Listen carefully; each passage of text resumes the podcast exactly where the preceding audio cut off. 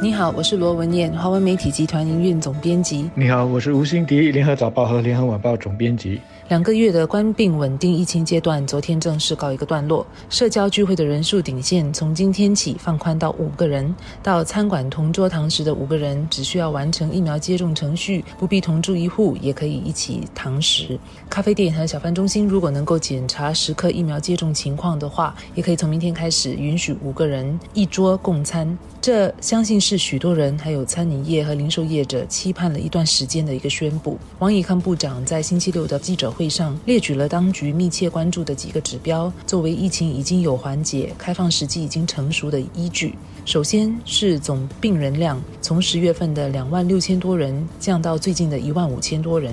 第二是冠病疾病的传染度也下降到一以下，也就是每天确诊病患人数将逐渐减少。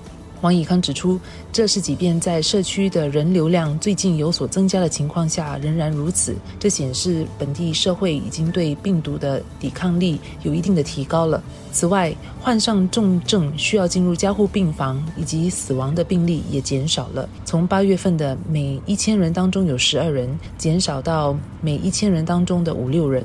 这意味着我国的医疗系统已经比较稳定，不像上个月那样，本地的医院都承受了巨大的压力。同户五个人可以堂食的这个措施也才刚刚实施不久，而且呢，小贩中心和咖啡店也还在探讨能够怎么配合这个新的措施。所以星期六的宣布。老实说，让我有点惊喜，没有想到它来的那么快。网上可以看得到，大家几乎都在为不同户的五个人也可以堂食这个新规定而欢呼。不要小看这个从二到五的这个放松，它其实是会带来一个连锁的反应的。因为之前只限两个人堂食，你想要去招朋友出去吃个饭的动力就没有那么大了，连带的。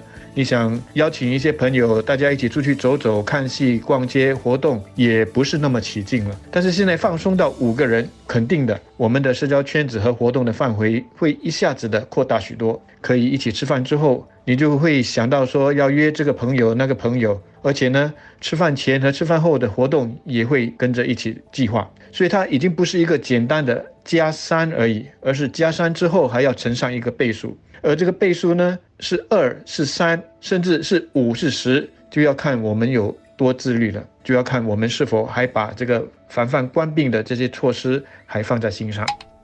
这次放宽措施的重点就是在于社交聚会人数顶线将从两人增加到五人。可能有些国人会觉得有些失望，原本希望政府能够。放宽更多的措施，包括雇主在想，希望能够结束居家办公为默认的方式，让员工回到公司。也有一些国人可能会希望说，已经完成疫苗接种的国人能够享有更多的灵活度和自由。但新加坡政府的一贯作风，也就是谨慎、小心翼翼的开放。每一次放宽的一些措施，会需要观察几个星期，看数据和疫情的趋势是否有所转变，再决定是否要进一步放宽或收紧或保持不变。而严金勇和王以康在记者会上也强调了几次，这次让社交聚会顶线从两人增加到五人，在公共卫生的角度上已经是个很大程度的放宽。这一下子将显著增加人们互动的次数，也会显著增加感染的风险。因此，王群才也说，政府会按部就班的开放，会在下来几周观察情况。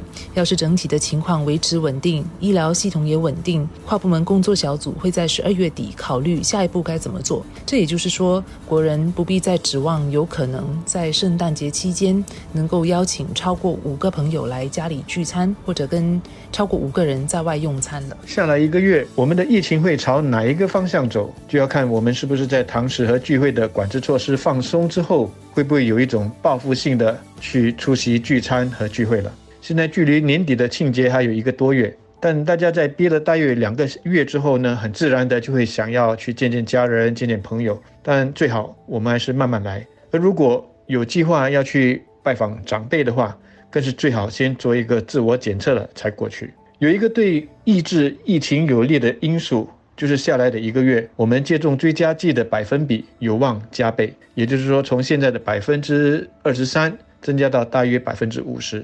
根据当局的初步数据，打了莫德纳或者是辉瑞的这个追加剂之后，可以把感染的风险进一步的再降低至少百分之六十。所以呢，那些还没有打的，只要你是年满三十，而且已经完成接种至少五个月的，就赶快去安排和预约吧。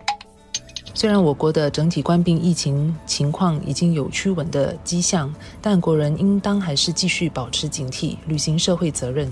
随着我们进入年底圣诞佳节期间，一般人们也会开始休假，与家人朋友聚会或出外购物。这个时候放宽措施，把社交聚会人数顶线增加到五人，必然会使得确诊病例和感染率回升。特别是在佳节期间，聚餐的次数和人数都会增加的时候，加上更多。国人会趁年底学校假期和 VTL 开始开放的时候，到欧洲国家、韩国、美国等地方旅行。目前境外输入的病例仍然很低，但冠病病毒非常难测。之后这个数字是否会保持低水平，我们目前还不得而知。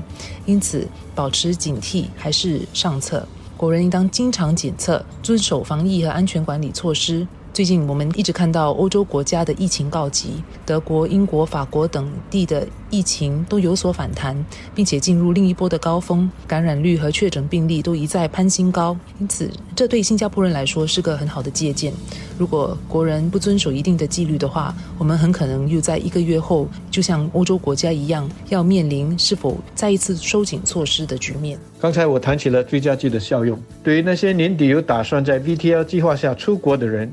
我觉得打追加剂其实是一个必要的步骤。不少 VTL 的国家，如文燕刚才所说的，都在经历新一波的这个疫情，所以追加剂呢是一个双重的保险。另外，我们勤洗手、戴口罩、保持安全距离，这些都不是做给政府或者是安全距离大使看的，这是为我们自己好的。所以。